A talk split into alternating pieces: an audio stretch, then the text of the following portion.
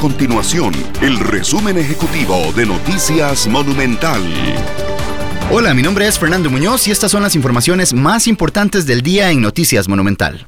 El presidente de la República, Carlos Alvarado, firmó la ley que declara el primero de diciembre como día feriado de pago no obligatorio para conmemorar la abolición del ejército en Costa Rica. Esta nueva ley instruye al Ministerio de Educación Pública y a todas las instituciones del Estado a que realicen actos conmemorativos referente a esta efeméride.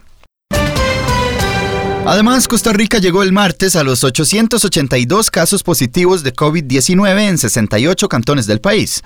Con un aumento de 16 casos en las últimas 24 horas, algunas personas siguen incumpliendo el distanciamiento de 1,8 metros, así como el adecuado uso de la mascarilla y la careta para reducir el riesgo de contagio. Estas y otras informaciones las puede encontrar en nuestro sitio web www.monumental.co.cr. Nuestro compromiso es mantener a Costa Rica informada. Esto fue el resumen ejecutivo de Noticias Monumental.